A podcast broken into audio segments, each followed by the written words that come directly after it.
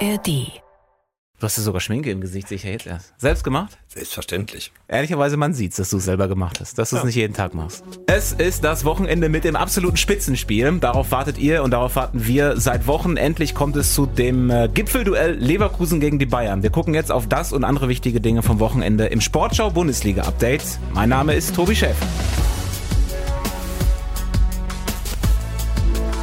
Seid gegrüßt, herzlich willkommen zur Vorschau auf den 21. Spieltag in der Fußball-Bundesliga. Ich habe zur Vorbesprechung äh, wieder Unterstützung aus unserem kleinen, feinen Update-Team da. Sportschau-Reporter Holger Dahl steht vor mir und äh, wir sind transparent, wir sind natürlich beide kostümiert, denn wir befinden uns in Köln und äh, wenn man da nicht kostümiert ist an so einem Tag wie heute, dann fällt man auf. Alaf.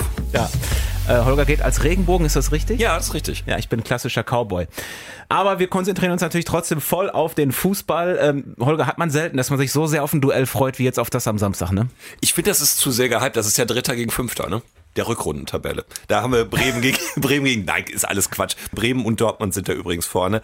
Äh, nein, das ist der absolute Hammer. Ich darf das Spiel ja Samstag bei Sportschau Live gemeinsam mit dem Kollegen Armin Lehmann in voller Länge übertragen und äh, das ist so ein bisschen wie Vorfreude auf den Kindergeburtstag.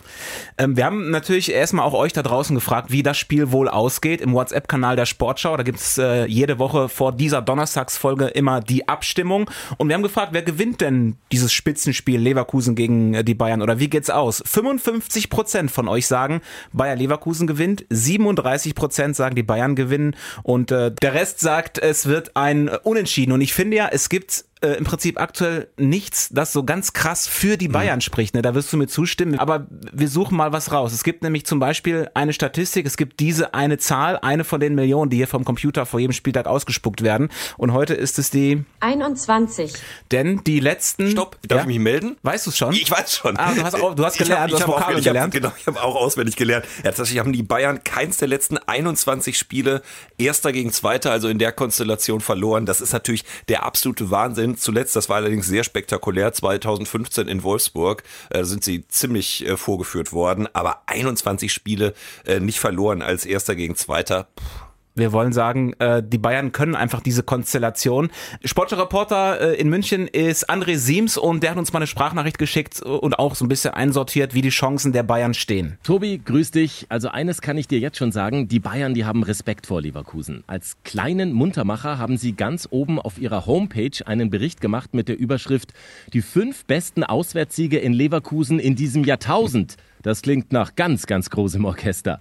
Denn die Bayern, die sehen natürlich auch, wie Leverkusen spielt, mit was für einer Gier, die nie aufhören, an den Sieg zu glauben. Siehe zuletzt im DFB-Pokal gegen Stuttgart. Diese Selbstverständlichkeit, die die haben, die ist ja gerade in München einfach nicht da. Aber es gibt auch gute Bayern-News. Min Jae Kim ist im Asien-Cup mit Südkorea ausgeschieden, ist am Mittwoch zurück nach München geflogen. Da kommt also eine wichtige Alternative für die Innenverteidigung und für Bayern spricht, in entscheidenden Topspielen, da sind sie immer da. Ich bin gespannt, ob es diesmal auch so ist. Servus aus München. Also André sagt es auch nochmal, die Bayern sind dann einfach da in diesen Spielen, wobei man natürlich noch dazu sagen muss, Manuel Neuer fällt vielleicht aus, kann diese Woche nicht trainieren oder konnte bisher nicht trainieren, wobei ich niemals glaube, dass er nicht spielen wird. Die werden ihn zur Not fit spritzen und dann äh, im Zweifel eher danach irgendwie in der Champions League ja. auf ihn verzichten. Aber vielleicht kommt ein Kimmich zurück, Upamecano auch. Ähm, das sind natürlich alles Bausteine, die wichtig sein könnten. Aber ich bin trotzdem irgendwie, wenn ich alles zusammenrechne, Weiß ich nicht. Klar ist natürlich, das sind Top-Teams in allen Kategorien. Ne? Also Tore, Torschüsse, Pässe, Passquote, die besten Vorbereiter, Sané mit elf Vorlagen, Grimaldo mit neun Vorbereitungen. Das sind einfach zwei Supermannschaften und äh, da reden wir am Ende wahrscheinlich übers Momentum. Ne? Das ist ja im, im Fußball äh, gerne genommen als Beispiel. Ich weiß nicht, hast du früher hier Quartett gespielt? Weißt du, wenn du so äh, mit Sticht, äh, mit Sticht und ja. so weiter. Und da würde ich sagen 30 sticht 21, denn ähm, das ist ja die Zahl 30 Pflichtspiele in Folge ohne Niederlage für Bayer Leverkusen. Leverkusen und zuletzt auch immer diese knappen Dinger gewonnen. Was war das für ein Pokalspiel gegen den VfB Stuttgart? Ja. Und deswegen nehmen die das, glaube ich, nicht als Belastung mit und, und irgendwie als äh, Laktat oder was auch immer, was nicht abgebaut ist bis Samstag, sondern das ist nochmal Rückenwind für Bayer Leverkusen. Und zusammen mit Xabi Alonso sind sie, glaube ich, jetzt wirklich so weit, die Bayern in so einem Spiel zu schlagen. Und äh, auch wenn die Bayern dieses Highlight-Video der besten äh, Spiele in Leverkusen auf die Seite gestellt haben, ich fürchte, da kommt Samstag aus Bayern-Perspektive kein Neues dazu. Sie haben eben mit, du sprichst ihn an, Xabi Alonso, der einen äh, unheimlich äh, seriösen Umgang mit diesem Spitzenspiel hat. Für uns es ist Natürlich, es ist ein wichtiges Spiel, aber am, am Samstag in Darmstadt war es sehr wichtig auch. So, wir vorbereiten wie immer Gegen Bayern gegen die beste Mannschaft in, in Deutschland. Ne, immer schön den Druck zu den anderen schieben. Die Bayern die beste Mannschaft in Deutschland. Er vergleicht die Bayern äh, oder die Wichtigkeit des Spiels mit dem Spiel gegen äh, Darmstadt. Ne? Also die Bayern so wichtig mhm. wie Darmstadt für Leverkusen. Und hat in seinem ganzen Auftreten imponiert er mir einfach. Ich finde, Xabi Alonso ist einfach bisher natürlich absolut der Trainer der Saison. Und wenn wir mal über die Spieler reden, Leverkusen hat einen, den die Bayern wahrscheinlich sehr gerne hätten. Und das ist Granit Xhaka für mich äh, bisher ja der MVP der Saison, hat alle Spiele gemacht und äh, er ist der ballsicherste Spieler der Liga. Das heißt, ähm, es gibt ja diese diese Escape Rate. Das ist ein super Tabelle. Name, oder? Escape super. Rate, super. Kommt direkt nach äh, X Goals. Also Escape Rate äh, ähm, sagt aus, wie gut sich Spieler aus Drucksituationen befreien können. Und da ist Chaka einfach der Beste der Liga. Dann kommt Angelo Stiller und dann kommen zwei weitere Leverkusener mit Andrich und Palacios. Das zeigt einfach, was sie für ein wahnsinniges Mittelfeld haben. Und bei den Bayern auf der anderen Seite, wie gesagt, steht vielleicht ein Kimmich, aber äh, vielleicht wird es dann auch die ganz große Geburtsstunde von Alex Pavlovic diesmal. Ja, also denkbar ist das. Äh, also Pavlovic ist ja wirklich äh, die Entdeckung der Saison. 19 äh, gebürtiger Münchner, alle neun Bundesligaspiele gewonnen, fünfmal in der Startelf, zwei Tore. Er hat übrigens auch eine sehr gute Escape Rate, habe ich gelesen. Also kommt nicht in die Nähe von Granit Xhaka, aber ist da auch super. Aber hat eine Passquote von 96 Prozent. Das ist gut, Also ne? das ist schon sehr außergewöhnlich. Und mal gucken, ob tatsächlich dann in so einem Spiel dann auch auf ihn gesetzt wird. Ne? Oder ob dann, wenn die anderen fit sind, er nicht doch irgendwie so eine Jokerrolle bekommt. Aber das sind so viele tolle Namen. Das muss ja ein super Fußballspiel werden. Wie wir äh, das tatsächlich tippen, das erfahrt ihr am Ende dieser Folge. Vorher sprechen wir jetzt noch mal schnell über das, was die Liga am Wochenende noch zu bieten hat. Dortmund am Freitag gegen Freiburg, übrigens ohne Thomas Meunier. Der ist jetzt last, last, last minute doch noch mal weggegangen zu Trapp Sonspor. Sehr hohe Escape Rate dann, ne? oder? Und dann am Samstag in der Bundesliga Gladbach-Darmstadt. Äh, Gladbach ja ausgeruht durch den Ausfall des Pokalspiels in Saarbrücken. Bremen gegen Heidenheim und Augsburg gegen Leipzig. Und Frankfurt gegen Bochum haben wir auch noch um 15.30 Uhr und da sprechen wir noch mal kurz drüber. Äh, Bochum finde ich sehr im Soll in dieser Saison. Frankfurt eigentlich auch. Äh, die Eintracht ist auf Europapokalkurs, aber schon auch mit ziemlich Druck auf dem Kessel. Denn äh, Europapokal ist tatsächlich irgendwie doch mehr Pflicht als Kühe bei der Eintracht mittlerweile, weil man hat den Kader ja enorm verstärkt. Zumindest mal mit großen Namen, ne? Kalajdzic, äh, Ekitike, alles dank der Kohle Murni sozusagen. Und das baut jetzt so einen latenten Erfolgsdruck auf und eine Erwartungshaltung. Ne? Und dann verlierst du 0-2 in Köln. Ja, aber ich finde, da muss man einfach auch nochmal in Richtung Dino Schoppmüller sagen, der musste am Anfang irgendwie mit Problemen umgehen, weil Kolomöani halt plötzlich irgendwie weg war. Und äh, natürlich zuerst nicht adäquat ersetzt wurde. Äh, jetzt hat er ordentlich dazu bekommen in der Winterpause. Äh, einer jetzt nochmal ganz frisch eben. Und das ist halt auch nicht so einfach, dann eine erfolgreiche Mannschaft zusammenzubasteln. Deswegen äh, bin ich da mit Kritik an Dino, Dino Topmöller wirklich vorsichtig. Ich glaube auch nicht, dass er zur Disposition steht. Der Verein sagt ja auch, das ist überhaupt kein Thema. Aber irgendwie matcht das trotzdem nicht so richtig. Lisa Teller sortiert uns das per Sprachnachricht mal eben ein. Hallo ihr zwei. Ähm, ja, ich glaube, viele Eintracht Frankfurt-Fans kriegen gerade so Flashbacks in die Hinrunde. Ne, da hatte die Eintracht nach sieben Spielen auch nur zehn Punkte und hat sich vor allen Dingen gegen diese ganzen Kellerkinder extrem schwer getan. Und genau das ist jetzt auch wieder der Fall. Die Fans kritisieren ein Stück weit, dass eben keine Entwicklung unter Dino Topmöller zu erkennen ist. Vor allen Dingen keine Entwicklung mit dem Ball, denn äh, Topmöller setzt ja auf Ballbesitz, Fußball.